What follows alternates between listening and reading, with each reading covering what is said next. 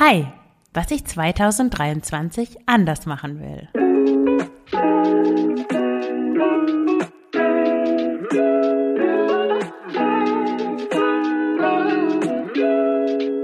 Du hörst den Frugales Glück Podcast über Minimalismus, Nachhaltigkeit und vegane Ernährung mit mir, Marion Schwenne. Hier erfährst du, wie du mit weniger besser leben kannst. Viel Spaß dabei! Herzlich willkommen zu dieser neuen Folge und heute etwas ganz Neues, eine Kooperation meiner beiden Podcasts, nämlich des Frugales Glück Podcasts und des Schlanke Gedanken Podcasts. Also herzlich willkommen jeweils ähm, an die HörerInnen des jeweils anderen Podcasts. Und heute geht es um das Thema, was ich im Jahr 2023 anders machen möchte. Falls du Hörerin des Frugales Glück Podcasts bist, im Schlanke Gedanken Podcast geht es darum, Fressattacken, Essdrang und Heißhunger zu stoppen, emotionales Essen aufzulösen und Frieden mit dem Essen zu schließen. Und falls du Hörerin des Schlanke Gedanken Podcasts bist, im Frugales Glück Podcast geht es um Minimalismus, Nachhaltigkeit und vegane Ernährung und ein einfaches Leben. Ja, ich habe sieben Dinge gefunden, die ich 2023 anders machen möchte und ich fange mal direkt an. Die Themen überschneiden sich so ein bisschen. Einige haben mehr mit Ernährung zu tun, ähm, mit Achtsamkeit, worum es auch im Schlanke Gedanken Podcast äh, geht, weil das ein wichtiger ähm, Bestandteil ist des Prozesses, ja, seine Essmuster, sein Essverhalten, negative Essmuster aufzulösen. Deswegen spielt Achtsamkeit eine wichtige Rolle, aber Natürlich ist es auch, so wie ich Minimalismus verstehe, gehört es einfach zu einem, also Minimalismus bedeutet für mich, ist für mich einfach Teil eines guten Lebens und gutes Leben oder glücklich sein gibt es immer nur im Moment und das, und im Moment kann man nur sein, wenn man achtsam ist. Deswegen gehört Achtsamkeit für mich auch, ja, Achtsamkeit und Minimalismus gehören für mich zusammen. Ja, und andere Themen ähm, dieser Folge gehören ein bisschen mehr in die Minimalismus-Ecke, aber eigentlich ist es so ein Mix und auch ähm, Dinge, die gar nichts mit beiden Themen zu tun haben. Ja, lass dich einfach überraschen. Also meine erste Sache, die ich anders machen möchte oder die ich eigentlich weitermachen möchte, ich habe in den letzten Wochen eigentlich des vorigen Jahres damit angefangen, nämlich so Intentionen zu setzen. Falls du noch nie was davon gehört hast, oder vielleicht hast du schon mal was davon gehört und denkst, ach, jetzt kommt wieder irgendwie so ein Esoterik-Geschwurbel. Aber es ist wirklich, das bringt wirklich unglaublich viel. Und also ich erkläre erstmal, was das überhaupt ist. Also eine Intention setzen bedeutet, dass du dir morgens kurz Zeit nimmst, vielleicht wenn du gerade deinen Kaffee oder deinen Tee trinkst, gerade aufgestanden bist, dann überlegst du dir mal, welche Haltung du an diesem Tag einnehmen möchtest, so eine Grundhaltung. Wie möchtest du sein? Wie möchtest du dich verhalten? Ich habe mal ein paar Beispiele aufgeschrieben, die, die mir dann immer so einfallen. Zum Beispiel dankbar sein, achtsam sein. Das kann ganz unterschiedlich aussehen. Also acht, achtsam sein, du mehr auf die Geräusche achten zum Beispiel, die um dich herum sind. Oder auf Gerüche achten oder auf deinen Körper achten. Wie fühlst du dich? Wie fühlen sich deine Körperteile an? Oder auch neugierig sein, nachsichtig sein, mitfühlend sein mit dir selbst und mit anderen. Oder auch offen und nicht urteilend sein. Also erstmal zuhören, ohne sofort zu reagieren.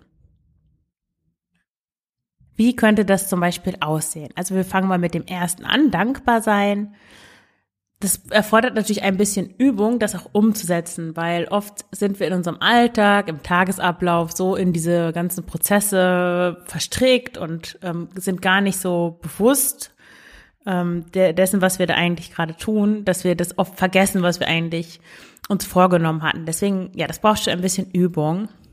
Aber vielleicht, ja, kannst du dir irgendeinen kleinen Gegenstand in die Hosentasche stecken oder in die Jackentasche oder irgendeinen Ring umtun, den du sonst nicht trägst oder irgendein Band oder irgendwas, das dich daran erinnert.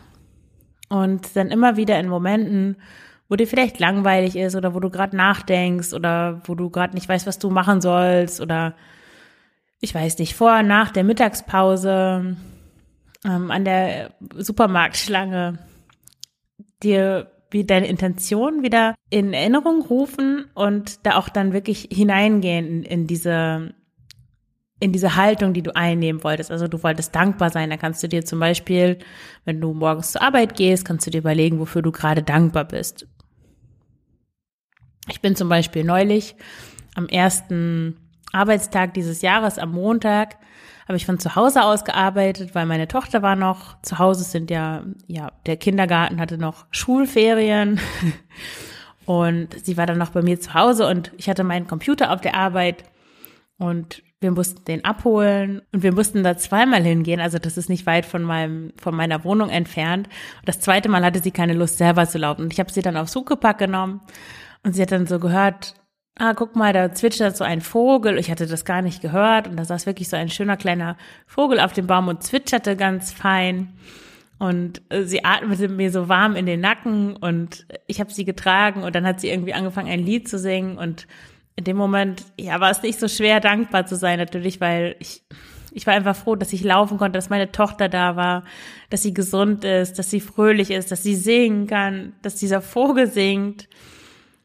Ja, obwohl vielleicht für andere Menschen wäre das einfach nur, oder für mich auch in einer anderen Stimmung, ohne dass ich mir diese Intention gesetzt hätte, wäre das einfach nur ein ziemlich nass, grauer, verregneter 2. Januar 2023 gewesen.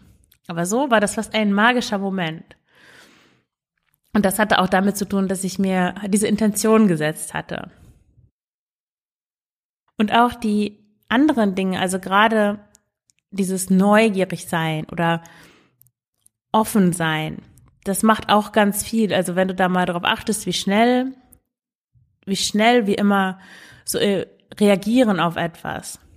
Jemand sagt was und, also nicht, das macht ja jeder und sofort hat jemand die Lösung oder kommt mit einem Ratschlag, anstatt einfach zuzuhören und das erstmal, dem erstmal Raum zu geben, was die andere Person gesagt hat und nicht sofort ja, da so drauf einzugehen und, und Ratschläge zu geben oder über seine eigenen Erfahrungen berichten, sondern wirklich dieses neugierig sein, offen sein, versuchen nicht sofort zu urteilen oder die Urteile nicht so ernst zu nehmen.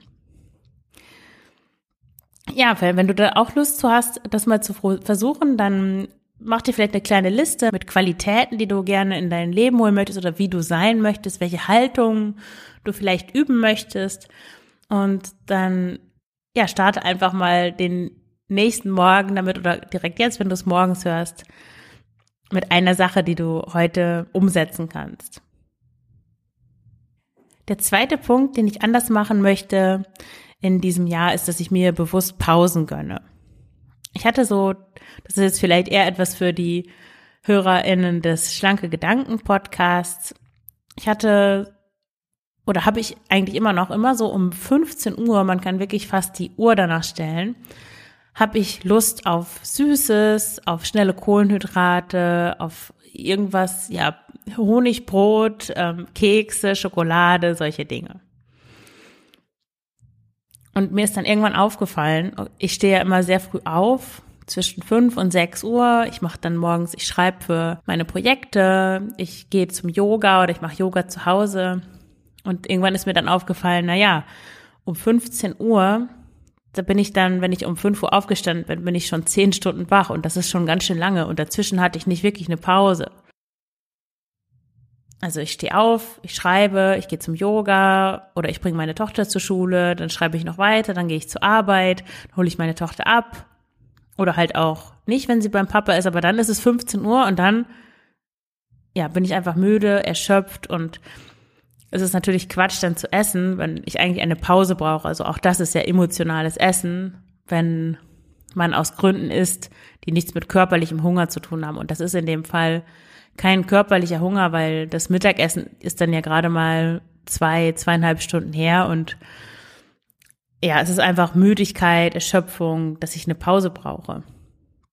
Und in den letzten Tagen habe ich das geschafft, dann wirklich nach Hause zu gehen, mich schon so innerlich darauf vorzubereiten, okay, ich lege mich jetzt gleich hin auf, auf meinen Teppich, ich habe ja kein Sofa, ich mache mir einen, einen Kaffee oder einen Tee, je nachdem, Wenn ich noch schlafen möchte, mache ich mir dann einfach einen koffeinfreien Kaffee und nehme mir ein schönes Buch oder irgendeinen interessanten Blogartikel, den ich gerade lese oder äh, sowas und leg mich dann wirklich hin und nehme mir gezielt gerade in dieser Zeit, wo ich normalerweise, ja, wo ich diesen Heißhunger verspüre, wirklich eine Stunde Zeit, um runterzukommen, um mich auszuruhen, um neue Energie zu tanken. Und das klappt wirklich super. Also ich esse dann meistens noch, also ich glaube, das kann man sich, also für mich ist es, glaube ich, schwierig, mir das komplett abzugewöhnen, also von 0 auf 100. Ich habe jetzt heute zum Beispiel eine Birne gegessen, aber auf jeden Fall nicht so diese Honigbrote, wo ich dann kaum noch aufhören konnte, weil ich einfach, ja, weil ich mich nicht hingelegt habe. Also direkt hinlegen, Heißgetränk, ähm, unter eine Decke mit einem Buch.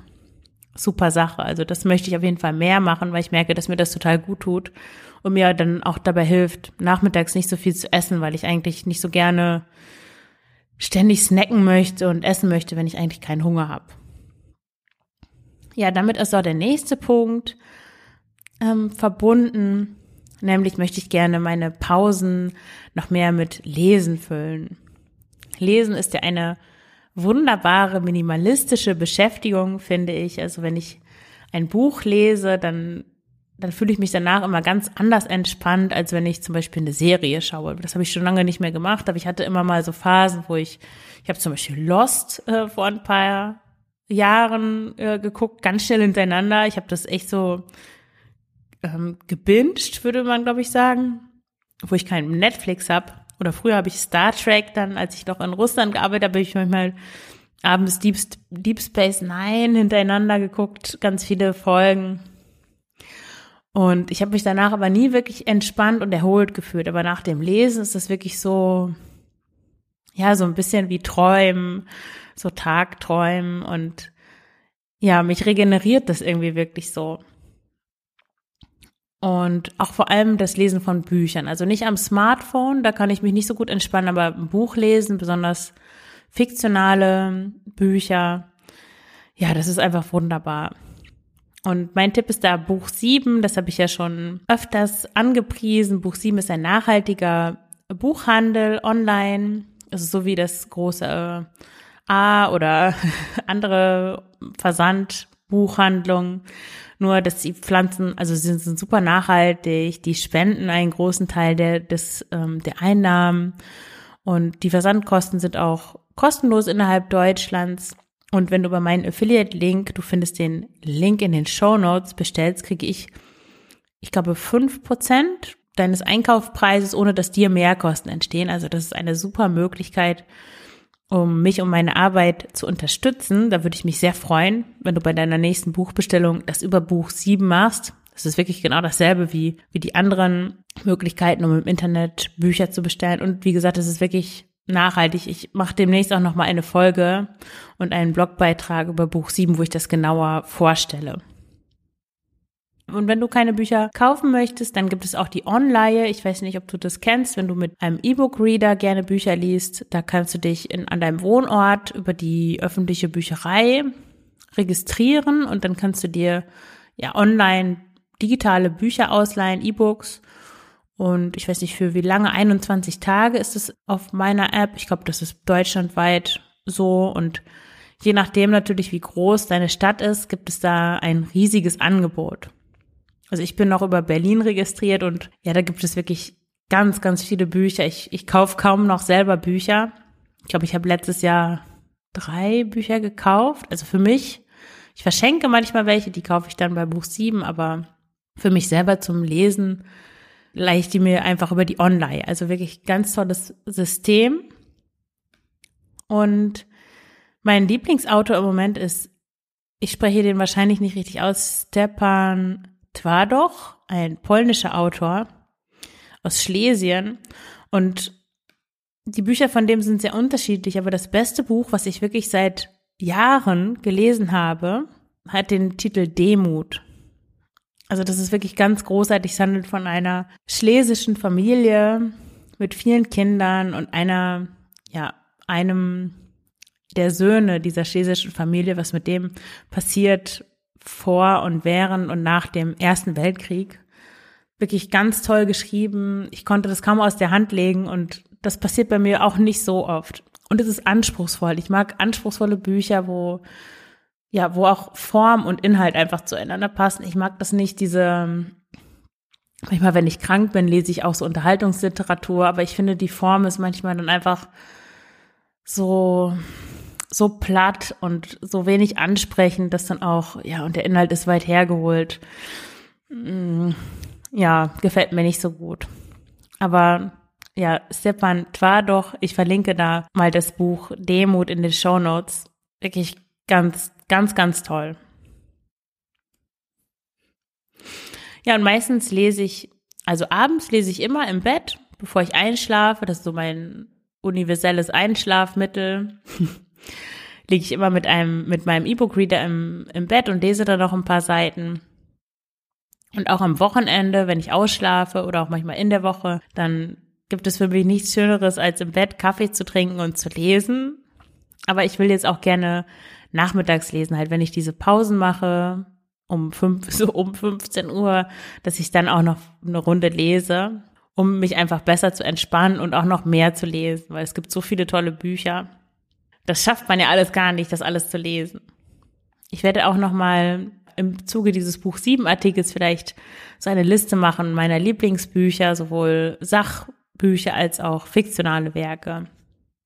Schreib doch auch gerne in die Kommentare, also du findest ja zu jedem, zu jeder Podcast-Folge gibt es einen Beitrag auf, ja, jeweils auf den Blogs, auf schlanke Gedanken und auf frugales Glück.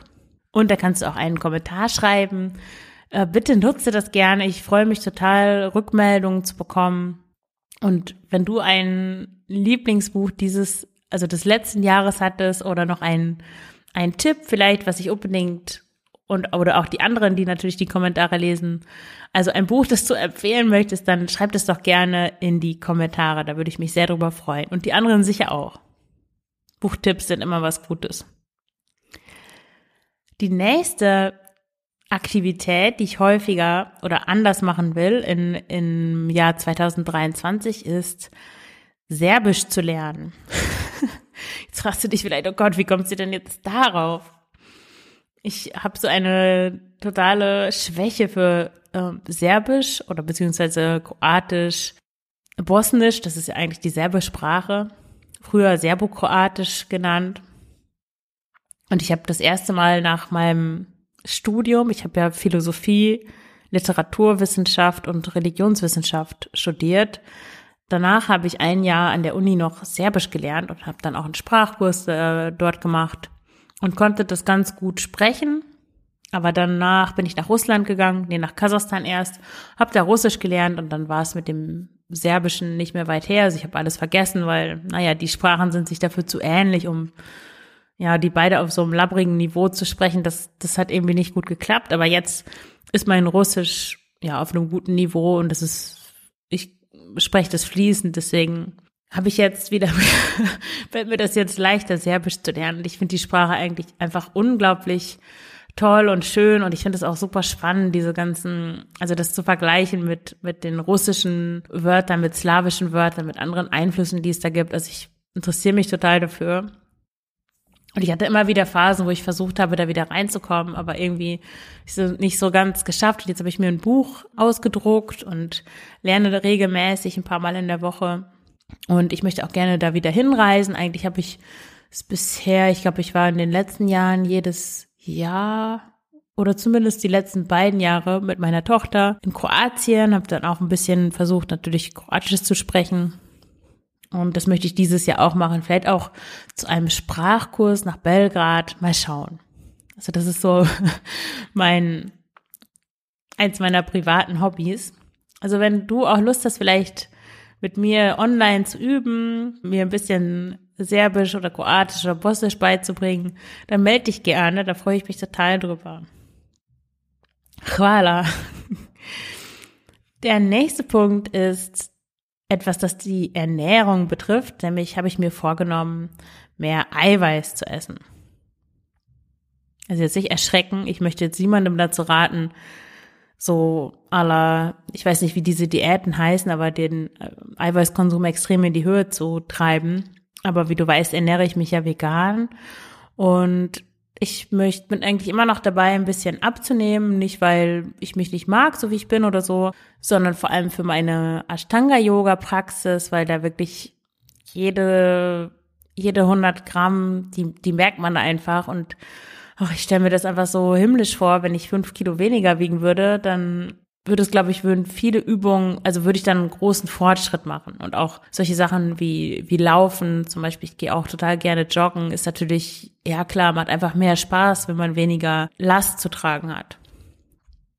Also ich habe jetzt nicht mehr wirklich mit Fressanfällen oder so zu tun, das, das habe ich nicht mehr, das hatte ich ja früher, aber ich habe manchmal schon auch so Heißhunger und ich neige auch zu emotionalem Essen, wenn es mir nicht gut geht. Und das letzte Jahr war auch turbulent und auch die Trennung vom Papa meiner Tochter, diese, diese ganzen Dinge, danach die Neufindung. Ich hatte überlegt, nach Deutschland zurückzugehen. Also da gab es viele Dinge, die sich da natürlich geändert haben mit so einer endgültigen Trennung, wenn man dann auch ein Kind hat und ist auch nicht, nicht so leicht zu verarbeiten. Sie ist ja auch nicht, meine Tochter nicht immer bei mir und das fällt mir auch schwer und dann überhaupt neues, neuen Freundeskreis aufzubauen und ja, all diese Dinge, da kam ganz schön viel zusammen letztes Jahr. Deswegen schwankte mein Gewicht dann auch, weil selbst wenn ich nicht, nicht so viel ungesundes Essen esse, ich neige dann dazu, trotzdem irgendwie mehr zu essen, weil ich das einfach kompensiere. Ich, ich weiß das dann auch, aber ich kann dann in dem Moment auch nicht so richtig viel dagegen, dagegen machen. Aber jetzt, wo ich dann auch den, den Job noch dazu habe und mehr Leute kenne und das, die Trennung überwunden habe und es mir wirklich wieder besser geht, habe ich nochmal angefangen zu tracken, was ich so esse. Da ist mir aufgefallen, dass ich wirklich nur 40 Gramm Eiweiß am Tag esse und ich wiege 70 Kilo und es wird schon geraten, 80 Prozent des Körpergewichts äh, an Eiweiß zu sich zu nehmen am Tag. Das wären dann, hm, naja, 60 Gramm ungefähr. Auf jeden Fall nicht 40. 40 ist wirklich relativ wenig. Ich habe festgestellt, dass ja Hülsenfrüchte, also Kidneybohnen, Linsen, äh, solche Dinge, die auch viel Kohlenhydrat enthalten, dass ich, wenn ich meine Kalorienzufuhr beschränke auf, sagen wir, 1500 Kalorien am Tag, dass ich dann mit dieser Art von Hülsenfrüchten nicht wirklich über 40 Gramm Eiweiß am Tag komme. Und ich hatte dann auch wirklich Hunger. Also 1500 Kalorien mit viel Kohlenhydraten, das ist für mich schwierig. Also das ist auch für jeden anders, aber mir fällt das schwer.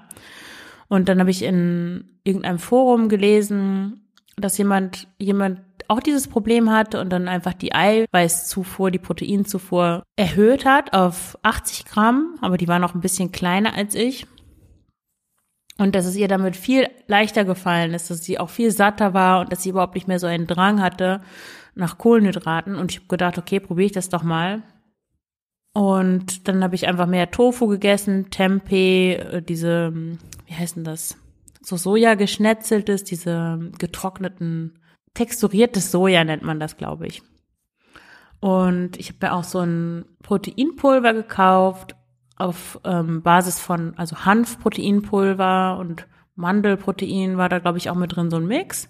Und es funktioniert wirklich. Also wichtig ist noch, dass man nicht so wenig Fett zu sich nimmt. Also immer schön auch Nüsse dazugeben, Nussmus, Öl. Also bei mir ist das zumindest so. Das ist bei jedem unterschiedlich. Ich will jetzt gar keine Empfehlung geben, genereller Art, aber wenn du auch dieses Problem hast, dass du versuchst, deine Kalorien ein bisschen runterzuhalten, dass du aber irgendwie viel Hunger hast, dann probier wirklich mal darauf zu achten, dass du mindestens so viel Gramm Eiweiß zu dir nimmst, wie du, wie dein Körpergewicht ist. Also ich bin jetzt so ungefähr immer bei 80 Gramm und das funktioniert echt gut. Natürlich es ist erstmal, ich, ich, es ist nur für den Übergang gedacht. Natürlich, wenn ich dann wieder mehr Kalorien zu mir nehmen kann, dann werde ich mich nicht nur von Tofu und so weiter ernähren, sondern auch wieder mehr Hirse und Linsen und so weiter essen. Aber so für eine gewisse, für einen gewissen Zeitraum ist es völlig okay und es schmeckt auch echt gut. Auch Hefeflocken enthalten total viel Eiweiß und die machen eigentlich jedes Gericht lecker, cremig äh, und bringen da so einen Umami-Geschmack dran.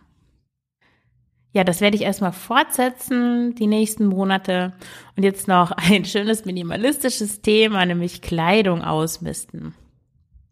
Seitdem ich meinen neuen Job habe, das ist immer so ein bisschen kalt und deswegen habe ich also habe ich irgendwie mehr Pullover, als ich sonst hatte. Ich hatte ja früher, als ich noch mit meinem Ex-Freund in diesem Zimmer gewohnt habe, da war es immer so warm, weil alle Heizungsrohre durch dieses Zimmer liefen, dass ich immer nur ein T-Shirt anhatte. Das war wunderbar, barfuß, also auch im, im tiefsten Winter. Das war schön, aber das geht jetzt nicht mehr. Und ich habe jetzt vier oder fünf Pullover und Strickjacken und das ist mir eigentlich zu viel. Und da möchte ich auf jeden Fall was aussortieren. Ich habe mir jetzt so ein Vlies gekauft. Das ist echt super warm. Das kann ich eigentlich immer über alles drüber ziehen. Und dann sortiere ich mal was von den Pullovern aus. Weil sobald es wärmer wird, brauche ich die eigentlich nicht. Ich trage auch am liebsten eigentlich so Tops und dann einfach so langärmelige oder Dreiviertel-Shirts darüber. Ich mag diese Kombination von, also zu viele Lagen übereinander mag ich nicht, weil irgendwie ach, es zwickt dann immer irgendwo oder das, die Nähte liegen nicht übereinander. Ich, ich mag das nicht. Also je weniger Lagen, desto besser eigentlich. Ja, und dann habe ich auch meinen Hosenstil so ein bisschen geändert. Ich hatte früher immer so enge Hosen, so Röhren, Jeans, so ein bisschen höher geschnittene, aber sehr elastische an. Und da ich auch eigentlich oben eher engere Oberteile trage, also ich bin jetzt nicht so der Blusen oder so oversized ähm, Print, irgendwas Typ, sondern ich habe eigentlich mal schlichte, einfarbige T-Shirts an. Und ich finde, so wenn die Oberteile eng sind und die Unterteile eng, das passt irgendwie nicht so richtig. Und ich finde es auch nicht so bequem. Also wenn alles so eng ist, ist es auch eigentlich nicht schön.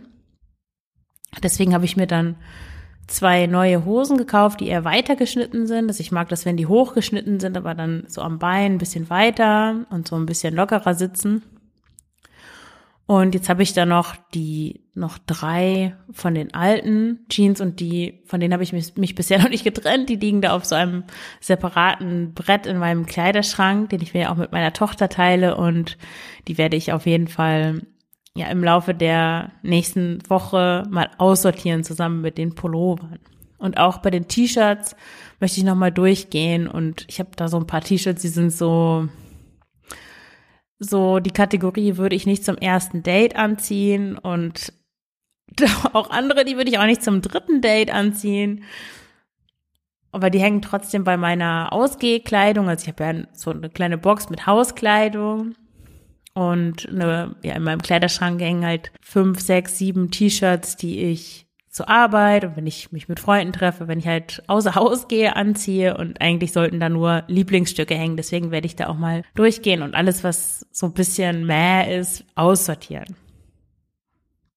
Und dann der letzte Punkt habe ich noch eine etwas größere Ausgabe vor. Es geht ja auch bei Frugales Glück um Finanzen ab und an, Frugalismus, sparsamer Leben, damit man mehr Zeit hat, zum Beispiel. Und eine Sache, die ich mir kaufen möchte, ist ein Rennrad. Ich hatte ja so eine etwas leidvolle Geschichte mit Rennrädern. ich glaube, ich habe letztes Jahr oder in den letzten beiden Jahren insgesamt sechs Rennräder gebraucht gekauft und dann auch wieder verkauft. Eins habe ich sogar in Deutschland gekauft, mit nach Belgien importiert und dann hier wieder verkauft. Und der Witz ist, ich habe die alle mit Gewinn verkauft, aber eigentlich war das gar nicht meine Absicht. Nur letzten Endes, wenn du schon mal ein Rennrad gekauft hast oder Probe gefahren bist oder eins hast oder wie auch immer, weißt du vielleicht, dass es gar nicht so einfach ist, da die richtige Größe auszuwählen. Und meine Rennräder, ja, die waren halt irgendwie immer zu groß. Die sind zwar nominell für meine Größe gemacht, aber da ich eine Frau bin, brauche ich, glaube ich, in Bezug auf Männergrößen, wenn das Männergrößen sind vom Rennrad, eigentlich eine kleinere Größe. Und da werde ich jetzt einfach noch besser darauf achten, wenn ich eins kaufe. Also die waren nicht so super teuer. Für Rennräder kann man ja 10.000 Euro ausgeben. Ich, ich glaube, das teuerste, was ich gekauft habe, war 600. Das habe ich dann für 700 wieder verkauft. Also ja, aber letzten Endes jetzt habe ich keins. Ich habe nur mein so ein hybrides Mountainbike, ja, hybrides Mountainbike, sowas in der Art, womit ich dann hier durch die Stadt fahre und auch meine Tochter transportiere. Aber ein Rennrad ist halt doch noch was anderes. Und meine Tochter ist jetzt eh zu groß, um die da mitzunehmen. Ich hatte ja auch mal, vielleicht kennst du diesen Artikel, einen ziemlich langen Artikel geschrieben, wie man eine Radreise mit Kleinkind machen kann. Also als sie zwei war, habe ich die dann echt hinten auf dem Rennrad mitgenommen und bin da irgendwie mit 30 kmh nach Holland gefahren. Das war ziemlich cool.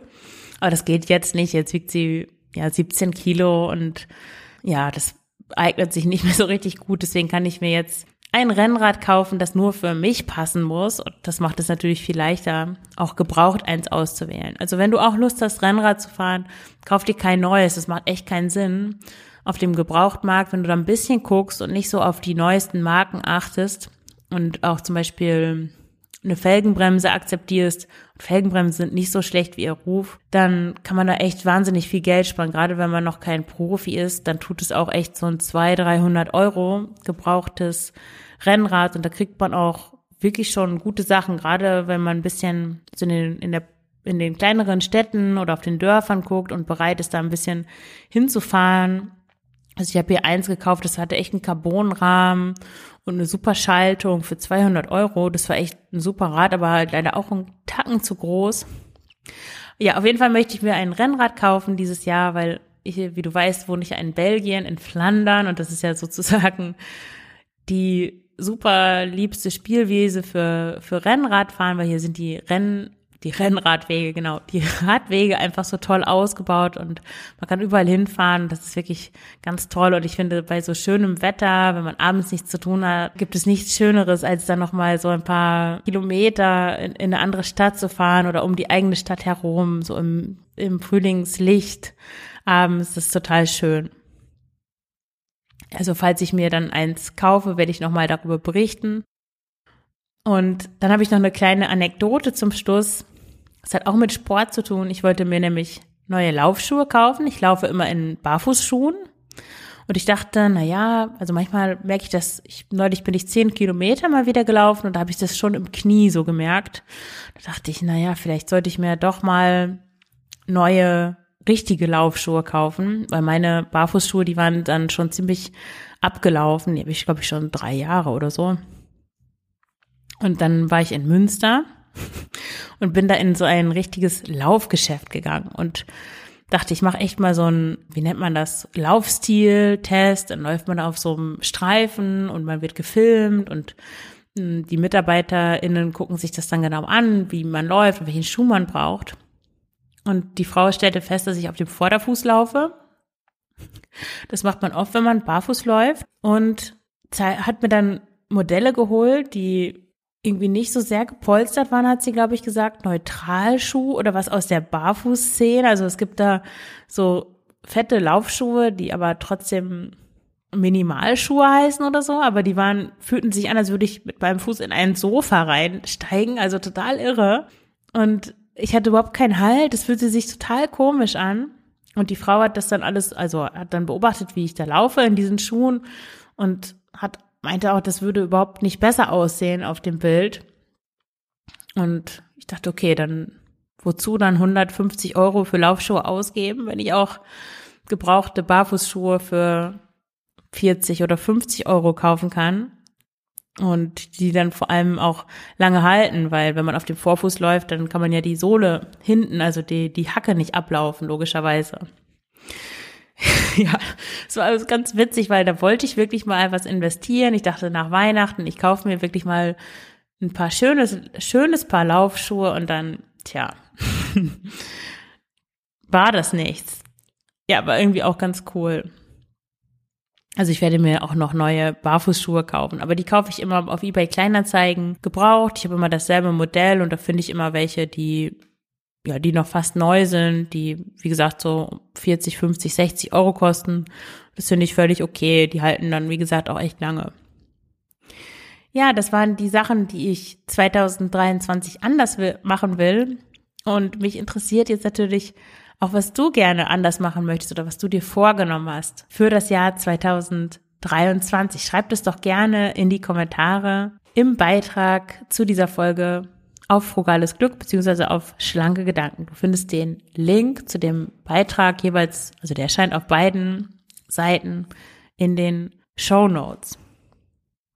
Ach ja, was ich noch vergessen habe zu sagen, es gibt einen neuen Test, ob du zu emotionalem Essen neigst auf schlanke Gedanken. Ich habe da einen recht ausführlichen Fragebogen entwickelt mit Antworten zum Ankreuzen. Es sind 34 Fragen und da kannst du herausfinden, ob du eine emotionale Esserin oder ein emotionaler Esser bist und auch in welchem Maße, also ob du schon, ob du sehr stark dazu neigst, Essen als Ersatz zu benutzen oder nur ein bisschen.